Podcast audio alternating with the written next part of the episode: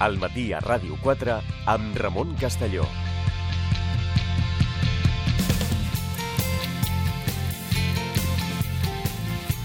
Quan passen eh, alguns minuts a les 10 del matí, entrem a l'espai de la traductora de l'actualitat.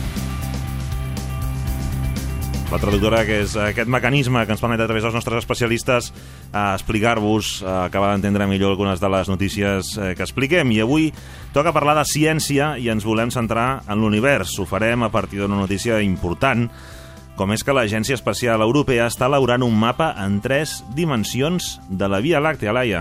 Sí, estem parlant de la missió Gaia, que va començar el 2013 i que, en principi, perquè ara es plantegen allargar-la, acabarà l'any 2017. El seu objectiu és recopilar la informació necessària per crear un mapa complet de més de mil milions d'estrelles. Per tenir aquesta visió de la Via Làctea en tres dimensions encara haurem d'esperar uns anys, però per anar fent boca, aquest setembre l'Agència Espacial Europea ja ha publicat informació detallada de dos milions d'estels que fins ara eren pràcticament desconeguts. I d'on treuen tota aquesta informació? Doncs d'un parell de telescopis molt potents, tant que diuen que seria capaç d'identificar una persona a la superfície de la Lluna. Els científics creuen que aquesta missió Gaia podria ser la pedra angular per conèixer l'origen, la composició i l'evolució de l'univers, però també alguna de les lleis de la física que apuntalen al seu funcionament. A més, aquest matí, a l'informatiu també hem destacat una notícia relacionada amb l'univers i l'astronomia, i és que la NASA ha detectat possibles emissions de vapor en una lluna de Júpiter i els investigadors creuen que aquest satèl·lit, sota una capa de gel, hi podria haver un oceà immens i ja se sap que si hi ha aigua, potser hi podria haver vida. Gràcies, Laia. Tot plegat en parlarem els propers minuts. El recuperem el programa després de la temporada passada. Ens visitarà un cop al mes per fer el, el, el que fa també el nostre col·laborador, com és doncs, ajudar-nos a entendre notícies de l'àmbit eh, científic i compartir-ho amb nosaltres. És el David Bueno, doctor en Biologia, investigador del Departament de Genètica a la Universitat de Barcelona, divulgador científic. David, què tal? Molt bon dia. Hola, bon dia. Bé, eh, comencem per temes de l'espai, que sempre són notícies que són Tenen un interès, no? És com... Perquè en el fons anem a la ciència-ficció sempre, no? És com... Sí, anem a la ciència-ficció. L'espai sempre ens ha cridat molt perquè, a veure, a la que es fa fosc i mirem amunt, Ah, veiem molts, molts interrogants. Molts estre sí. Moltes estrelles, molts estels, i sempre ens crida l'atenció que són aquells puntets i quants puntets hi ha. De fet, ja fa, ja fa una colla d'anys, eh, la NASA va, va publicar eh, a, a la portada de la seva pàgina web que hi ha més estrelles a l'univers uh -huh. que grans de sorra a totes les platges de la Terra. Uh -huh.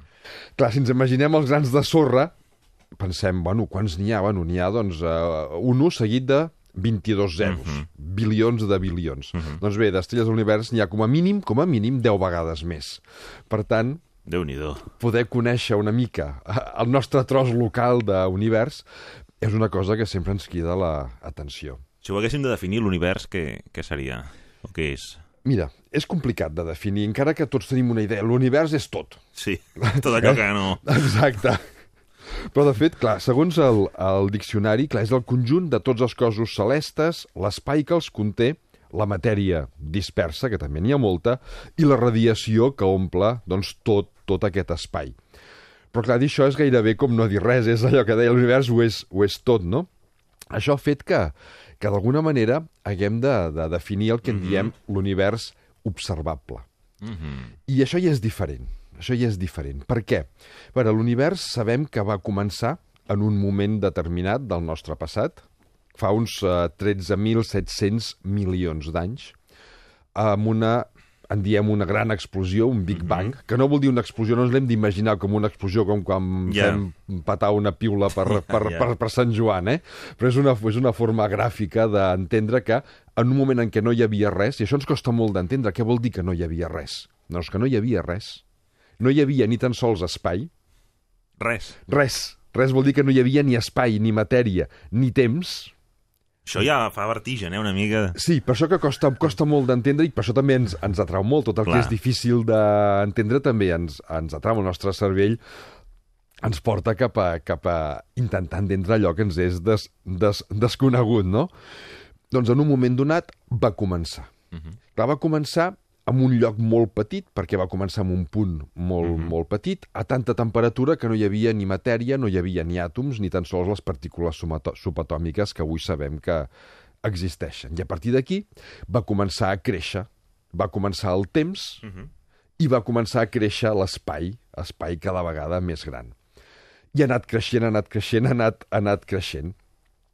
Primer va créixer molt ràpidament, el que s'anomena una fase inflacionària, com una inflació econòmica, que els preus es disparen, doncs va començar a créixer molt ràpid, després es va desaccelerar. Durant molt de temps eh, es va pensar al segle XX que aquesta desacceleració continuava i per tant cada vegada aniria més lent fent-se gran fins que es tornaria a contraure Mhm. i es va especular amb el que se'n deia un big crash, eh, la, la gran espategada final que tot tornaria a, a contraure's, però ara sabem que no, que ja fa molt temps que torna a accelerar. Mm.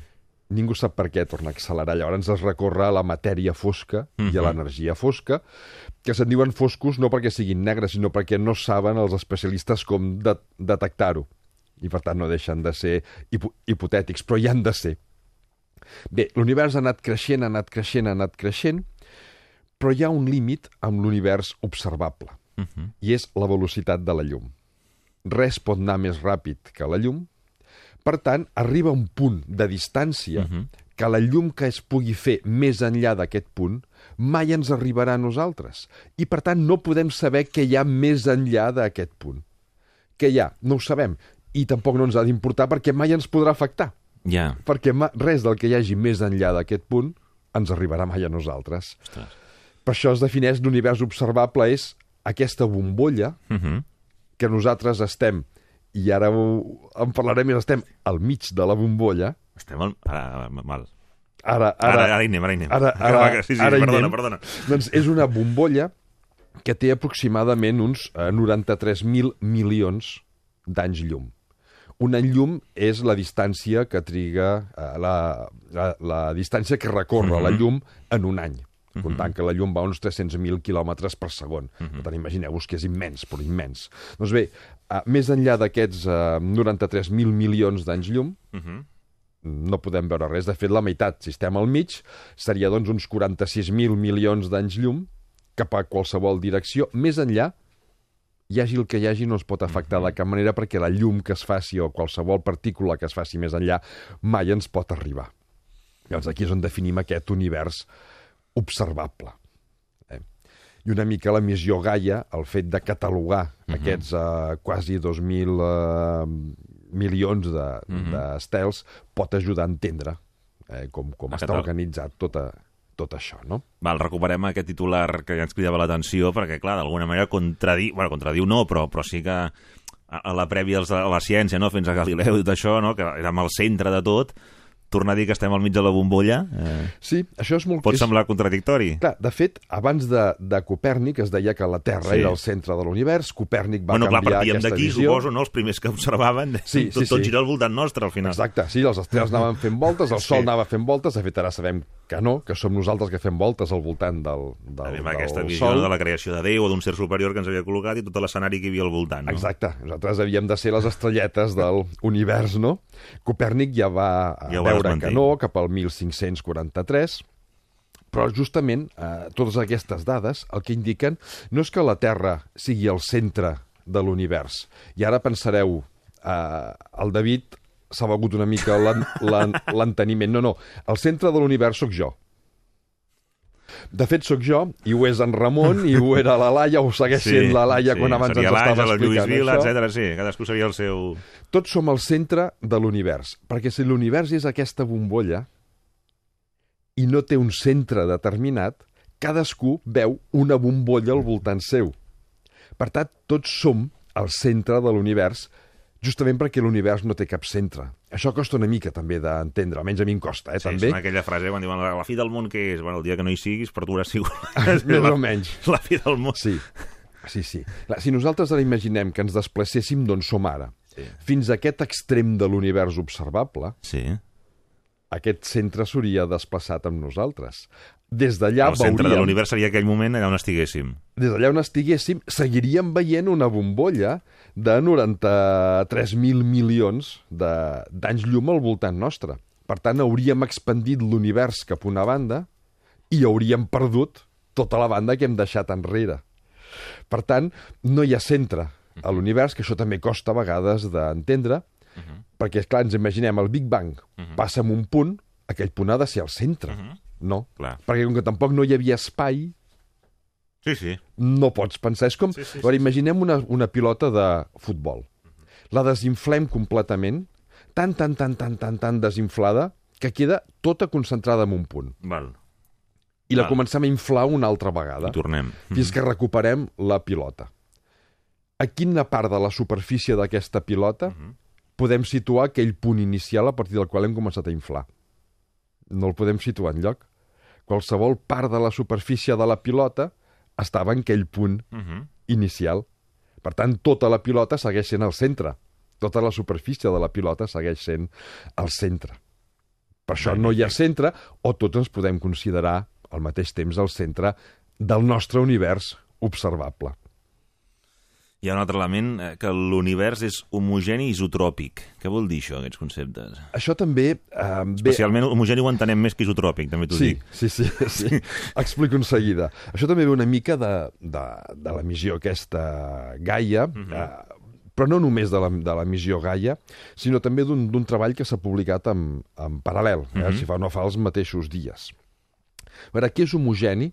Vol dir que tota la matèria i l'energia estan distribuïts de la mateixa manera per tot arreu. Clar, és homogeni a gran escala. A petita escala sabem que no és homogeni. El sistema solar, el Sol està en un punt determinat i la resta doncs, són astres que no són cap estrella. Uh -huh. uh, la Terra concentra molta matèria i entre la Terra i la Lluna hi ha grans espais amb poquíssima matèria, una mica de pols estel·lar, pols còsmica i prou. I torna a haver-hi una altra concentració de matèria a la Lluna i una altra a Júpiter, on sigui, no? Per tant, a petita escala ja ho veiem que no és homogeni.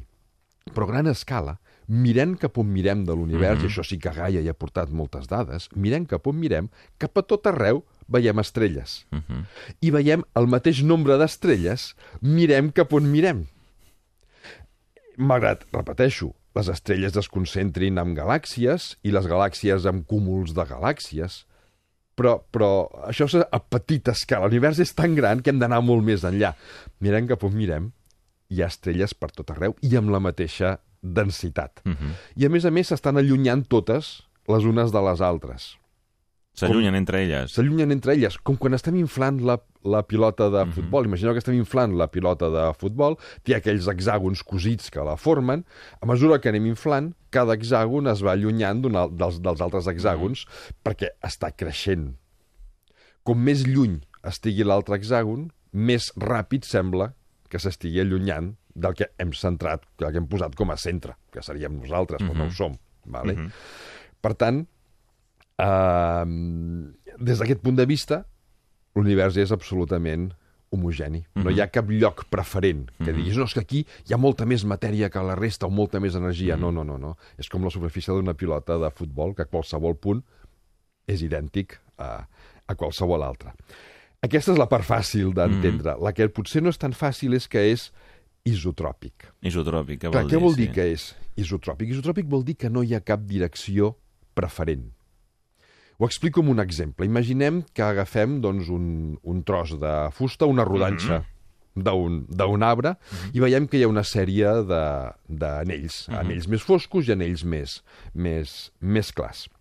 Aquest tall d'arbre no és isotròpic. Es diu que és anisotròpic, que vol dir que no és isotròpic, eh? paraules estranyes Val. per posar una negació, no?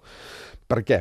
Doncs perquè ja ho veiem, que hi ha anells clars i anells foscos, hi ha zones diferents, hi ha una direcció, perquè tots els anells tenen un centre, al mig de l'arbre, cada anell és una mica més gros que l'anell anterior, i es van alternant clars i foscos. Ja ho veiem que allò hi ha una direcció, eh? del mig cap als extrems, i a més a més cada anella té un gruix diferent, té una duresa diferent. Vale? Per tant, això és el que no és ser Mhm.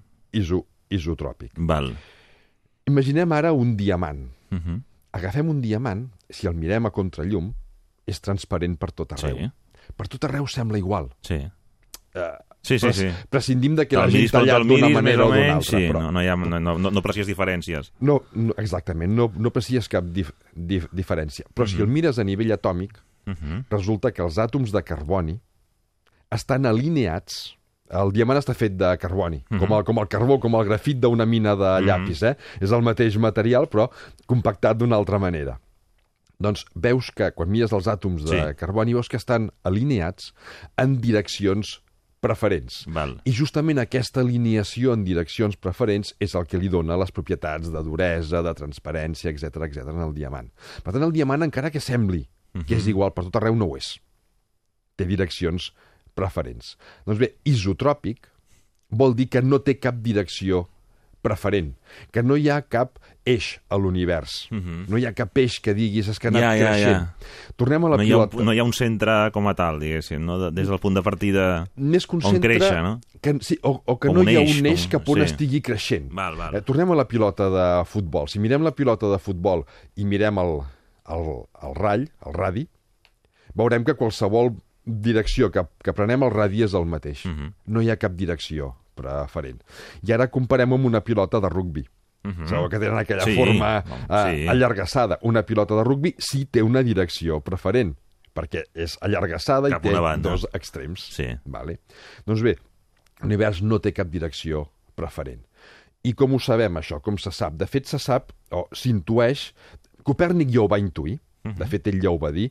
Einstein ho va aprofitar per fer les seves equacions de la rela- relativitat, però no hi havia cap prova, era una suposició. Eh, suposem que és així. Doncs bé, als any- l'any 1965, un parell d'investigadors van poder captar el que s'anomena el fons de microones de l'univers. Les microones, ara no sabem potser massa bé què són, però intuïtivament sí. Sí. És allò que genera l'aparell de microones per escalfar el menjar. Eh?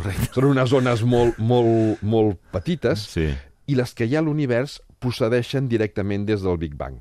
Val. De fet, es van generar uns 300.000 anys després del Big Bang, però en temps còsmic és poca cosa. 300.000 anys amunt, 300.000 anys avall, no ve d'aquí. No ve d'aquí. Doncs bé, quan tu examines aquest fons de microones que hi ha per tot l'univers, que és aquesta energia residual del Big Bang, veus que està repartida exactament igual per tot arreu. No hi ha una direcció preferent cap on hi hagi aquesta energia.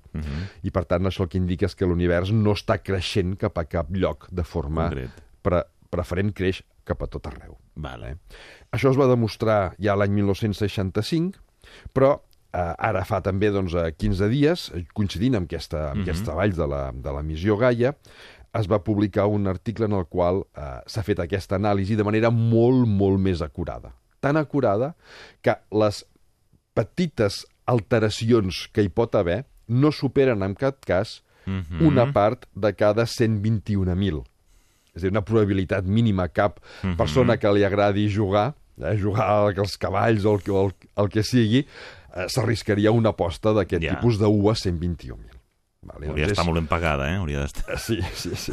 Sí. Doncs és la, la, la probabilitat a la qual sabem que, que, que, aquest, eh, que l'univers és isotròpic, que és... Eh, no, que no té cap direcció. I tornem al mateix, no hi ha cap direcció. Mm -hmm. Tu, Ramon, o jo, Sí, sí, la Laia, sí, o sí. qualsevol dels que ens esteu escoltant ara sou el centre doncs, d'aquest d'aquest eh, univers. Deixa'm, abans d'anar a acabar el següent tema, breument comentar el tema de l'aigua. Cada vegada que parlem d'aigua, ara que, que és l'última, l'última notícia, no? Eh, el tema de les llunes de Júpiter, seu moment a Mart, etc. no? Sembla com que sempre, i ho encaro per aquí, eh, que associem aigua amb vida. Sí, Eh, de, Fem com... Eh, per comptes de plantejar-nos bé, igual hi ha aigua... per- O sigui, per què és tan important o per què també, a més a més, a vegades amb titulars que després parlant amb experts et diuen bueno, que també hi ha un punt de, de publicitat i de crear interès per tots aquests estudis, eh? Hi ha un punt provocador que no vol... que potser no és tant aigua-aigua, sinó que és un líquid que ha quedat de no sé què, no? Però sempre fem la- l'associació mental de si hi ha aigua vol dir que pot haver-hi vida. Mira, amb els coneixements que hi ha actualment de, de biologia, no es podem concebre la vida sense aigua. Per un motiu, i és que perquè hi hagi vida calen molècules complexes. Uh -huh. Una molècula de, de diòxid de carboni i de CO2 no pot ser una molècula part d'un ésser viu, és un producte del, del metabolisme dels éssers vius, mm -hmm. però mm, ha de ser molt més complex que això. L'únic eh, element que coneixem que és capaç de fer aquestes molècules tan complexes és el carboni. Uh -huh. De fet, els sucres, les proteïnes, els greixos, l'ADN, uh -huh. totes les molècules que formen part dels éssers vius fonamentalment estan fetes de carboni, llargues cadenes de carboni. I per poder interactuar aquestes molècules les unes amb les altres, els cal un espai amable com poder interactuar. Han d'estar dissoltes en algun lloc. L'aire no pot ser, perquè no és prou dens, uh -huh. l'únic eh, element, l'única molècula que coneixem Val. que els pot dissoldre totes i permetre que interactuïn és l'aigua. Uh -huh. A més a més, l'aigua pot estar com a forma de gas, de sòlida i líquida, amb un interval molt petit de temperatures. A 0 graus ja és gel, a 100 graus ja és gas, i això a nivell molecular, només 100 graus de diferència, és una misèria. eh? Si contem, jo que sé, qualsevol altre element, el ferro. El ferro no fon fins a molts milers de graus, i per tornar-se a gas, imagineu-vos quan faria falta, no? En canvi, l'aigua eh, compleix doncs, justament això, que amb, amb un interval molt petit de temperatura té els tres estats i, a més a més, ho pot dissoldre tot. Eh, totes les molècules orgàniques. Per això, on hi hagi aigua, és possible que hi hagi vida. No és segur, però és possible. O sigui, és més ferm que on no hi ha aigua és la via tal com la coneixem no la podríem... No, hauríem de fer... Entendre. suposant que hi hagués vida en un lloc sense aigua, hauríem de fer un canvi de paradigma de la nostra concepció de la biologia. I la gràcia de que hagin trobat aigua a Europa, de fet ja se sabia que hi havia doncs, una crosta de gel, Mm. se suposava que sota hi havia aigua líquida, el que s'ha vist ara és que hi ha emanacions de gas. Això vol dir, com que està molt lluny del, del sol, que hi ha d'haver fonts de calor interna. Val. Doncs ja tenim l'aigua sòlida, el gel que l'envolta, l'aigua líquida, l'oceà que hi ha dins, i aquestes emanacions de vapor, que vol dir que hi ha calor, tots els ingredients perquè hi pugui haver vida. Um, et volíem preguntar també per una altra notícia, doncs, que si ens queda poc temps ja desenvoluparem amb més calma, però, però sí que és un titular que, es, en fi, la creació de vida sense fertilitzar l'òvul. També ara que parlaves de canvis de paradigma, no Sí. sé si arriba tant, però vaja... Sí, explico molt breument amb els dos o tres minuts que ens, que Sí. ens, que ens queden. Bàsicament, la idea és eh, tots tenim eh, assumit que, com a mínim els ma mamífers, per poder que, eh, generar un individu nou, cal que un òvul sigui fecundat per un espermatozoide, això genera un embrió. eh? De fet, no acaba de ser... És així en els mamífers, però sabem que hi ha altres animals que un òvul sol, sense ser fecundat, pot generar un embrió. Encara que l'organisme que neix és lleugerament diferent. eh? De fet, eh, en les formigues, els insectes socials, doncs això ja forma part de la seva biologia per fer les diferents castes, les obreres, la reina, etc etc. En mamífers no s'havia uh vist mai. Doncs bé, el que hem fet aquests investigadors, treballant amb ra ratolins, pensem que els ratolins i nosaltres som un 95% iguals, genèticament parlant, per tant, si amb ells funciona, amb nosaltres funcionaria exactament igual. El que han fet és, eh, han agafat el que s'anomena, una paraula estranya, eh, un partenogenot. Mm -hmm. Bàsicament és un òvul que ha generat cèl·lules adultes sense ser fecundat. No és un embrió. Un òvul sense fecundar no pot generar un embrió. Però sí que en determinades circumstàncies pot formar una massa de cèl·lules que són com si fossin les cèl·lules d'un individu adult. Doncs bé, han agafat aquestes cèl·lules adultes, però que no són cèl·lules adultes, eh? venen d'un òvul sense fecundar, i han injectat el nucli d'un espermatozoide a dins. Això ha generat una cèl·lula que és gairebé com un òvul fecundat i aquesta cèl·lula ha generat un embrió i aquest embrió ha nascut, de fet, han nascut dos ratolins perfectament sans i que a més han, més han tingut descendents sans. Ostres. Vale? Clar, això dit així, dius, bueno, i de què serveix? doncs bé, el que especulen els, els, els autors d'aquest treball és que podríem agafar una cèl·lula d'una persona adulta, una cèl·lula de la pell, per exemple, imagina't, Ramon, que Sí. tu i jo volguéssim tenir un fill Sí, comú. sí, sí. Clar, ho tenim difícil Sí. perquè cap dels dos fa òvuls, no? Sí, sí, no, no. Doncs clar, és, un, doncs- és un dels problemes legals que hi ha amb les, amb, amb les parelles, en aquest cas, homosexuals, a diferència Sí. de les noies, no? És a dir, que és una, hi ha tot el tema d'intres de lloguer com a alternativa, que no no és legal aquí a Espanya. Exacte. Doncs ara aquesta tècnica ens ho permetria fer. Senzillament, agafant una cèl·lula d'un de nosaltres dos, una cèl·lula de la, de la pell, Uh -huh. convertint-la en un partenogenot, portaria, per exemple, el meu material genètic, Mhm. i llavors aquesta cèl·lula amb el meu material genètic hi podríem injectar el nucli d'un espermatozoide teu Uh -huh. i això generaria un embrió que es desenvoluparia o es podria desenvolupar en un organisme adult que tindria dos pares, cap mare. Ostres. És a dir, a partir de dos mascles, de dos homes, aquesta tècnica permetria in vitro eh, generar doncs, un organisme adult. Mm. Clar, les implicacions ètiques són immenses. Mm -hmm. D'una banda, eh, pot ser una bona no notícia per moltes parelles, per l'altra, eh, les implicacions ètiques d'alterar el cicle vital també són immenses. I, La i per desenvolupar-lo necessitaríem, necessitaríem, evidentment, un, un, el cos d'una dona, diguéssim. Sí, clar, faria que falta no, una- Ara això volia sí. que treure la conclusió de ja està, ja no, no No, no, no, no exacte. Faria ha falta... arribat la ciència encara. A, a més a més, faria falta una mare de, Clar. de lloguer on es pogués Sí, sí. desenvolupar doncs, aquest eh, embrió. Però si més no, sí que la es podria porta, introduir els dos elements genètics dels dos, sí, diguéssim. la possibilitat està oberta. Doncs escolta'm, uh, moltíssimes gràcies uh, per haver traduït aquestes notícies de l'àmbit científic i haver-les compartit amb els oients al professor David Bueno, científic i investigador en genètica de la Universitat de Barcelona. Molt bon dia, David. Bon Merci. dia.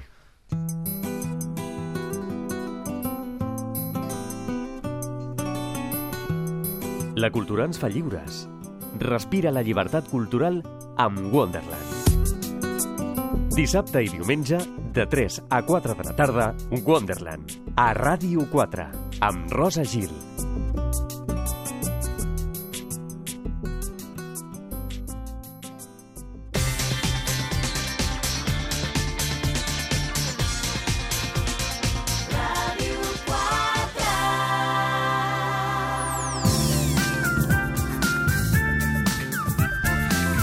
I després de passar per la màquina traductora aquesta que ens ajuda a entendre les notícies de l'actualitat, eh, fem un parèntesi, un, un KitKat, recuperem la Ruiz, que és d'aquells dies que té molta presència al matí Ràdio 4 i ens agrada bé. molt, eh, perquè ens avanci en aquest cas, no perquè faci anàlisi, que ja ho hem deixat enrere, sinó per avançar què fareu a partir de les 12 a Metròpoli. Doncs sí, coses ben diferents en l'anàlisi polític. Entre d'altres temes, el teatre, ja ho saps, és ben protagonista aquesta temporada al nostre programa i també ho és especialment en el dia d'avui, perquè començarem amb una entrevista sobre l'espectacle Otelo. A més a més, ens visitaran doncs, un, dos, tres, quatre actors de l'espectacle, el Matías, l'Elvira, el Gabriel i en Martín. Ens parlaran d'aquesta nova aventura escènica eh, i després parlarem de noves tecnologies, d'aplicacions mòbils, ja saps, aquestes coses que ens agrada estar al dia i ens agrada saber quines ens hem de baixar i quines no. L'Eduard Porta és el nostre col·laborador que ens té al dia d'aquests eh, temes. Avui és dimarts, és a dir, secció més que feina amb l'Ignasi Rafael. eh, Parlem de les franquícies. És un tema Yep. interessant. Sí, Quan sí algú té sí uns és. calarons o pot fer una inversió, doncs quines són les franquícies més adients, quins són aquells negocis que tenen pinta de sortir, de sortir bé, en parlarem. Serà amb l'Ignasi Rafel i avui també amb en José Aragonès, soci director de T4 Franquícies. És dimarts, dia de tertúlia de taxistes, ells i els seus problemes són, bé, i les solucions també, eh? són els protagonistes d'aquesta franja de dimarts, i a la tercera franja horària del programa, entre mig de l'humor, els gags, les notícies curioses, també teatre. La luz más oscura, eh, ens visitaran el director de l'obra, en Sergi Vizcaíno, i en Sergi Cervera, que és un dels actors. Moltíssimes gràcies, Olga. A tu, Ramon. 10 i 33. Ràdio 4. Ràdio 4. Ràdio 4. Ràdio 4.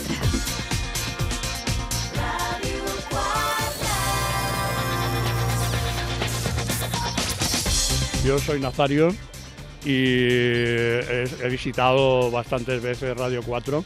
Eh, me han tratado fantásticamente y ahora que es el aniversario, yo los felicito y que sea por muchos años y que nada, que nos veremos pronto.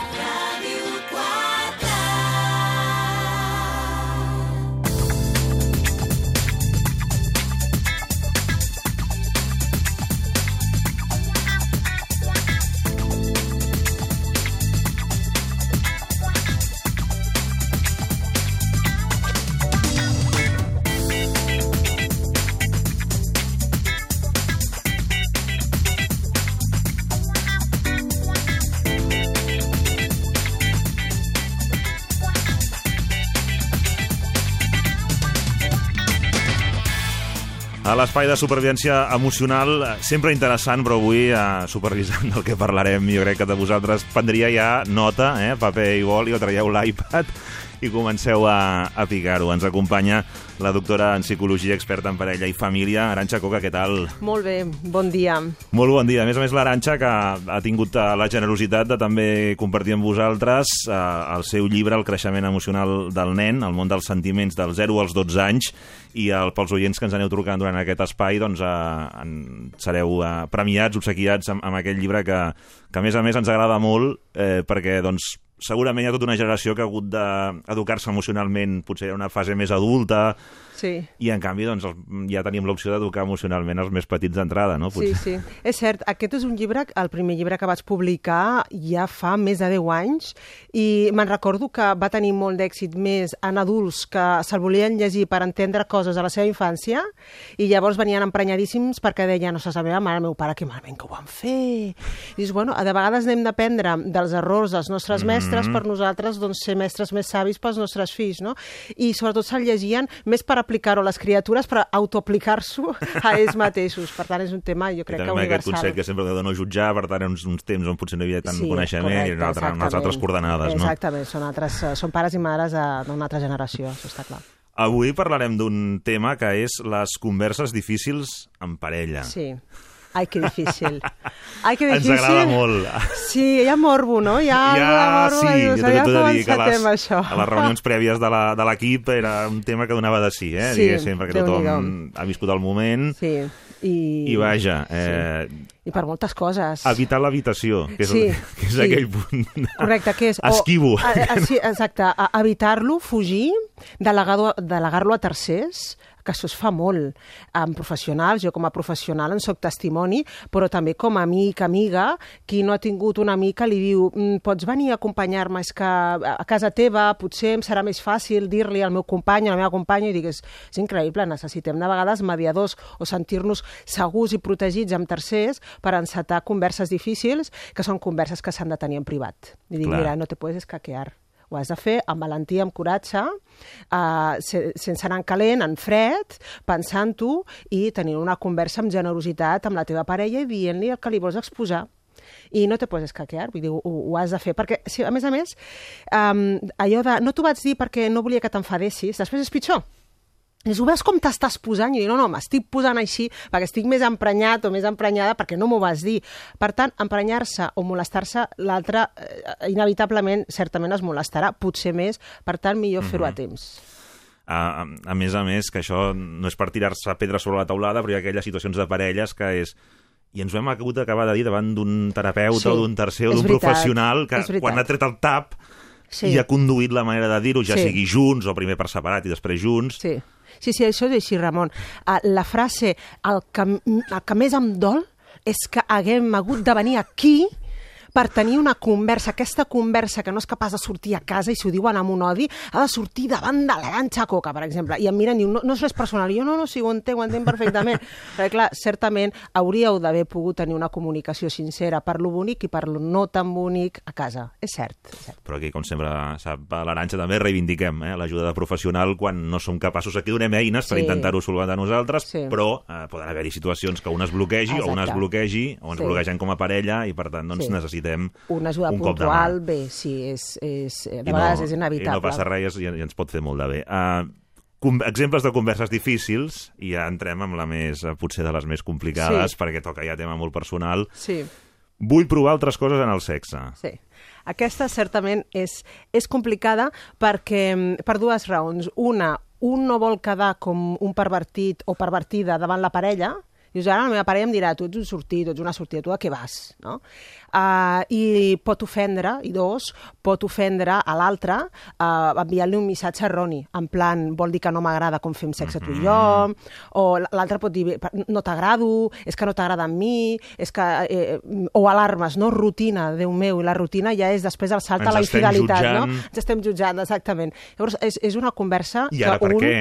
Exacte, i ara per què? Si també havia anat tot, no? O jo creia, o potser és que no m'ho has dit mai, i llavors eh, de construir tots els anys de relació. Dius, Clar. això és que no m'ho has dit mai, has estat aguantant i ara m'ho dius, no? Llavors, clar, entenc que sigui una conversa difícil, però és una conversa molt sana. Per què? Perquè les necessitats en els individus van variant. I llavors el que ens encantava abans, això passa amb tot, fins i tot amb els nostres gustos de diferents tipus, va variant. Ara no ens agrada tant, ara volem ampliar, ampliar horitzons. Llavors, el, si ara ho vols és que sempre ho has volgut així, no és No té cert. per què. No, ni molt menys. És senzillament que amb tu em sento còmode i perquè no podem anar explorant mm, i fent uh, viatges en molts sentits, inclòs el sexual. clar, és possible que anem en aquest àmbit també, Sí. com en tots, evolucionant evolucionant, Sí, correcte, i per evidentment. tant intentem, hi hagi un moment que vulguem aquesta evolució davant Sí. del risc de potser fer-ho fora de la parella, doncs que en parella fer aquesta Sí. evolució conjunta, no? I jo hi faig aquesta reflexió moltes vegades i dic, per què no ho veus gairebé com, un, com una floreta? És a dir, està tan còmode amb tu que t'ha proposat uh, veure més i, i per tant, uh, i Compartir compartir-ho això amb també, tu. sí. Per tant, pot ser, tu pots prendre des de la incomoditat o tu pots ten, eh, prendre com un símptoma de comoditat i de confort, justament, justament amb tu, no? I a més a més que moltes parelles ho diuen, dius que jo això no ho proposaria amb un altre, només ho podria fer amb la meva parella. Amb un altre és com, sí que potser pensaria, aquest de què va, no? Aquesta de què va.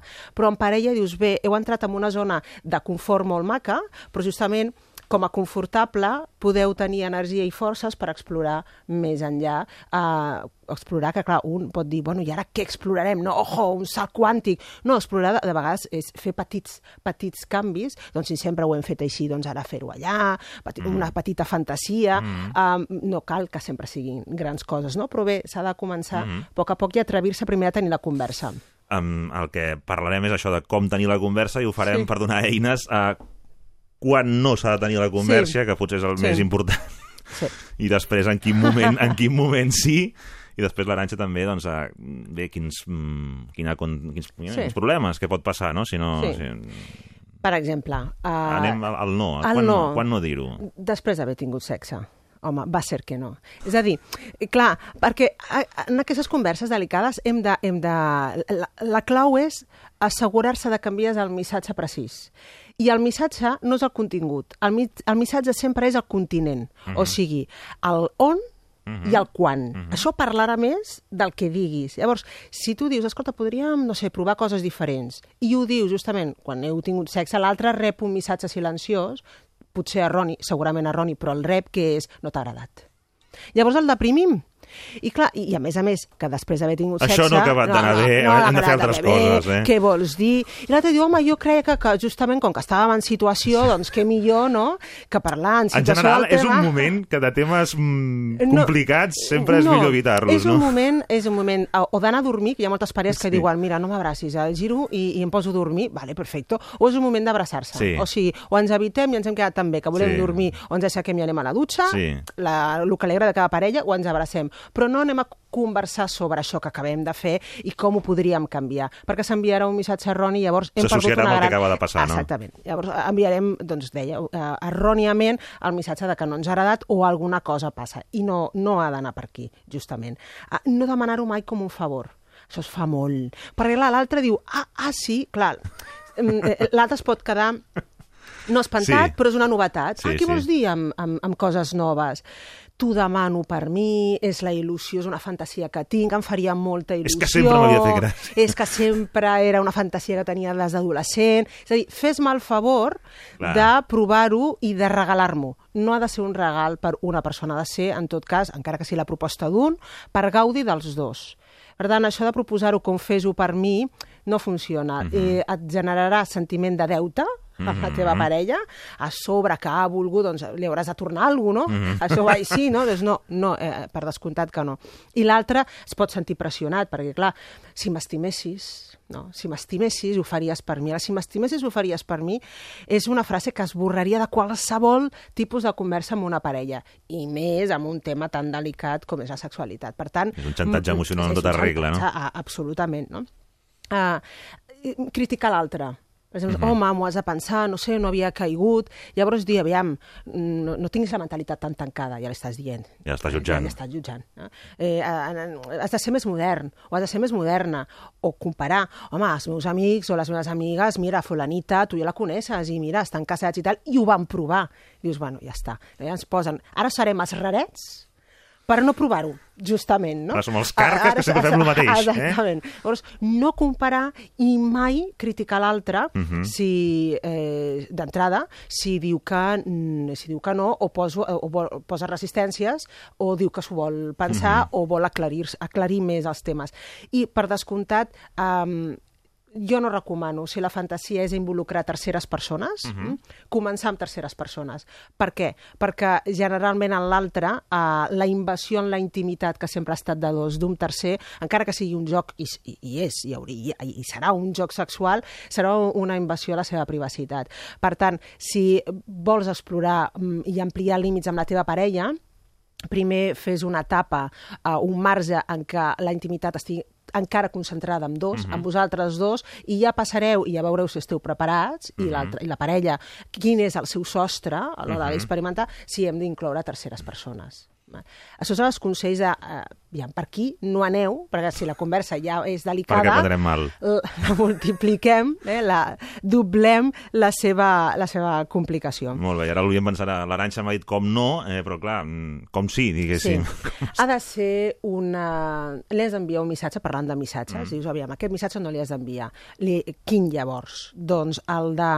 Mm, tinc més ganes de tu. Mhm. Llavors, com diem a la, te a la teva parella? Provem això perquè tinc més ganes de tu, de manera que per l'altre li estàs enviant un missatge d'admiració i li estàs enviant un missatge de més gana per Mm, tu, amb la qual quaptaràs de seguida la seva atenció i fins i tot pot ser, encara que digui que no, serà una floreta. Mm. -hmm. Per què? Perquè l'altre ha estat al centre de la teva fantasia. Per tant, quan li diguis, has de dir-li no paraules textuals, eh? jo ara faré una frase, però no cal que sigui aquesta. Ja. He tingut una fantasia amb tu i te la vull explicar. És a dir, involu involucra l'altre en què el centre de la teva atenció sexual és ell o és ella. No? I l'he tingut amb tu. No és que he vist un actor i tal, i t'imagines ara que hi ha aquella noia que portava, llavors, uh, per què tu no et poses com aquella persona de la revista? No, l'he tingut amb tu, t'he vist a tu, t'he visualitzat amb tu i voldria explicar-t'ho. Llavors, explica-li primer. Mhm. Encara que després exactament no aneu a la pel·lícula que li explicaràs ara, però tu explica-li perquè ja verbalment, només escoltar-lo ja, erotitzes mm -hmm. la conversa i col·loques a l'altre com a protagonista, cosa que li agradarà. Després, a partir de la pel·lícula que li expliquis que tu hagis visualitzat, eh, podeu trobar els marges. Dius, home, vols dir, t'imagines que ho féssim, això seria much. Home, però mira, potser això estaria bé de poder-ho, i podeu incloure detalls d'aquella pel·lícula, mm -hmm. no tota sencera, en el que el protagonista, insisteixo, l'has de col·locar a la teva, mm -hmm. a la teva parella. Amb això captaràs la seva, la seva atenció. Um, a les novetats que que, que s'incloguin, en el cas que la teva parella digui home, doncs mira, ara m'has tocat aquí l'orgull personal i mira, em sento sexy. Mm -hmm. Vale, anem bé.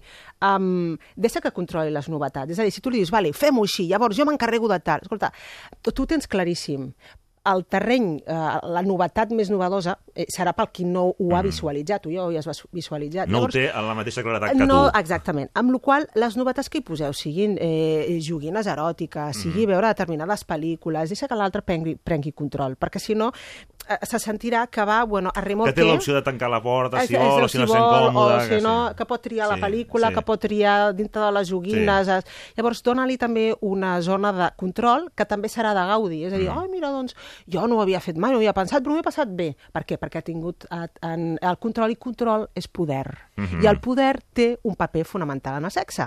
amb la qual deixa que l'altre també, encara que sigui una proposta teva, se Mhm. senti també empoderat. Això farà que la conversa que tingueu quan parleu d'això sigui més fàcil pels dos perquè involucrarà els dos. um, i, evidentment, si et diu, mira, això, escolta, mira, mm, tu mires en una pel·lícula, jo no ho penso fer, val.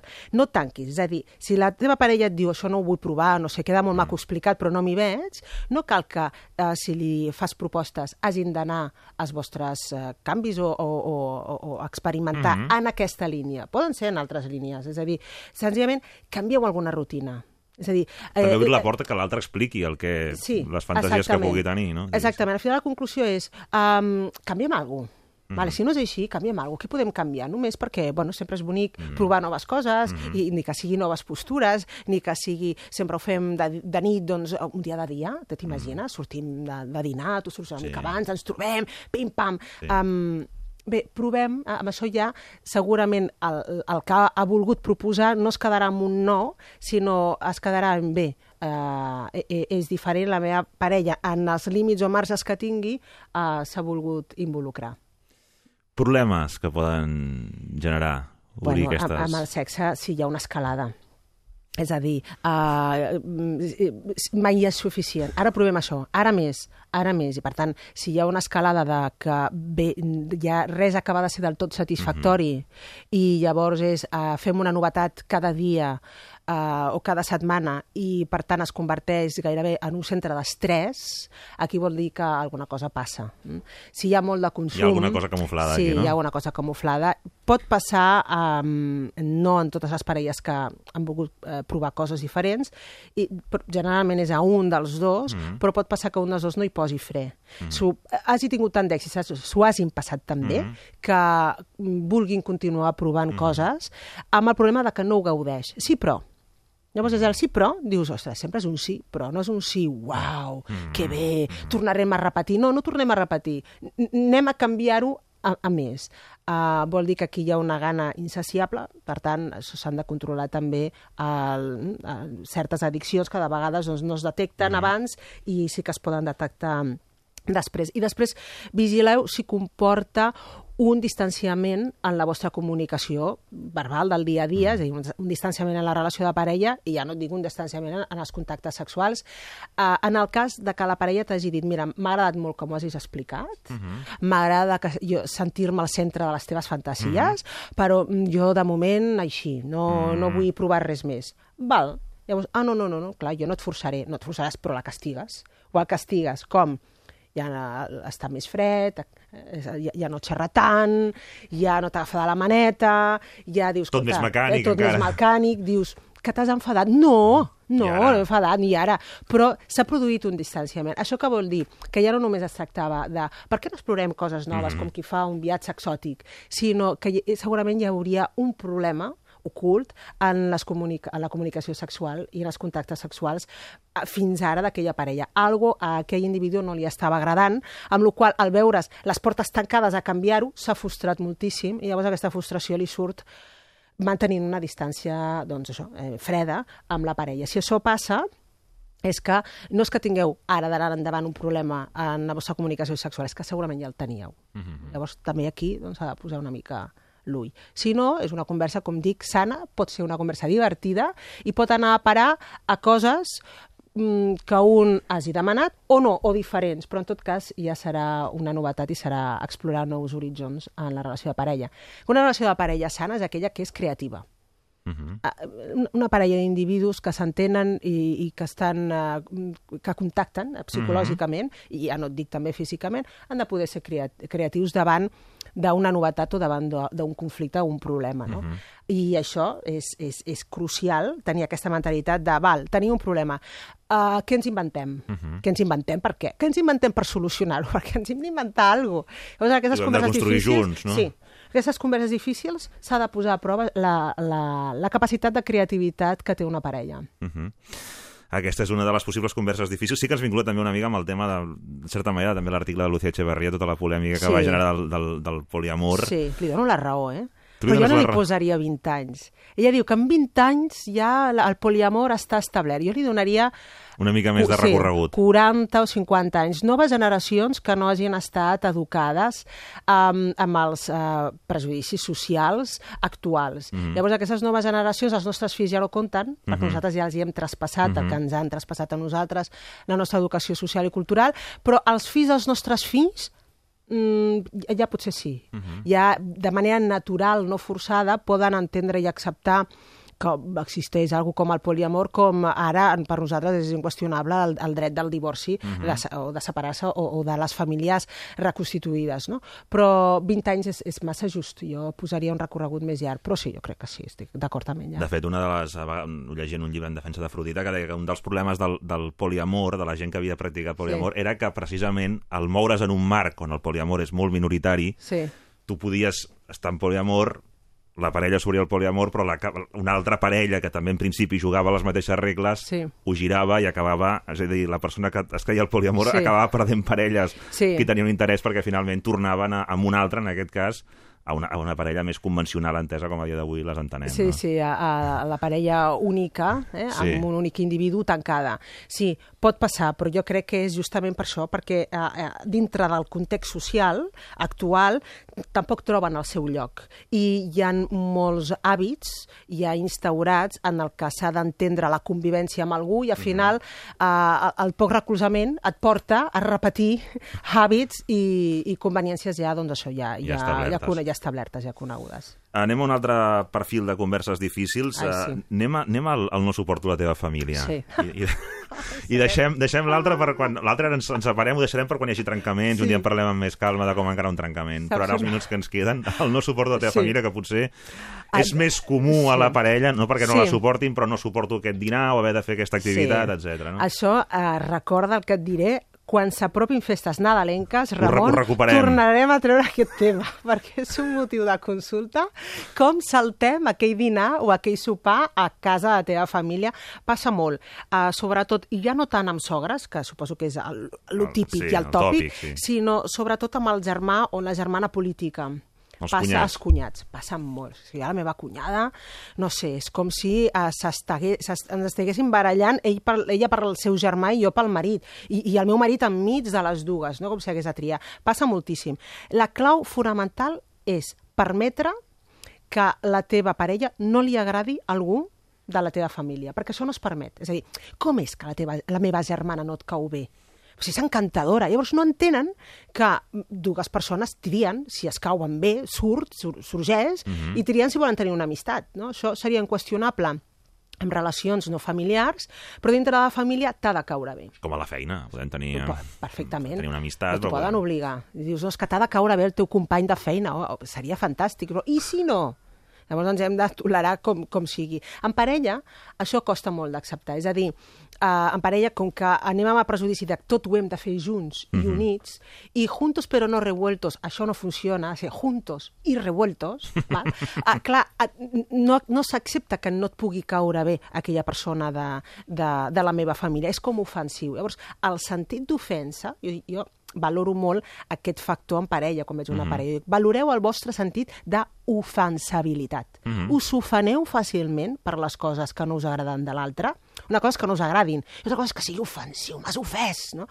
t'ofèn que la teva mare o el teu germà o la teva germana no sigui del gust, no, no sigui una persona suportable per a la teva parella, per què t'ofèn a tu?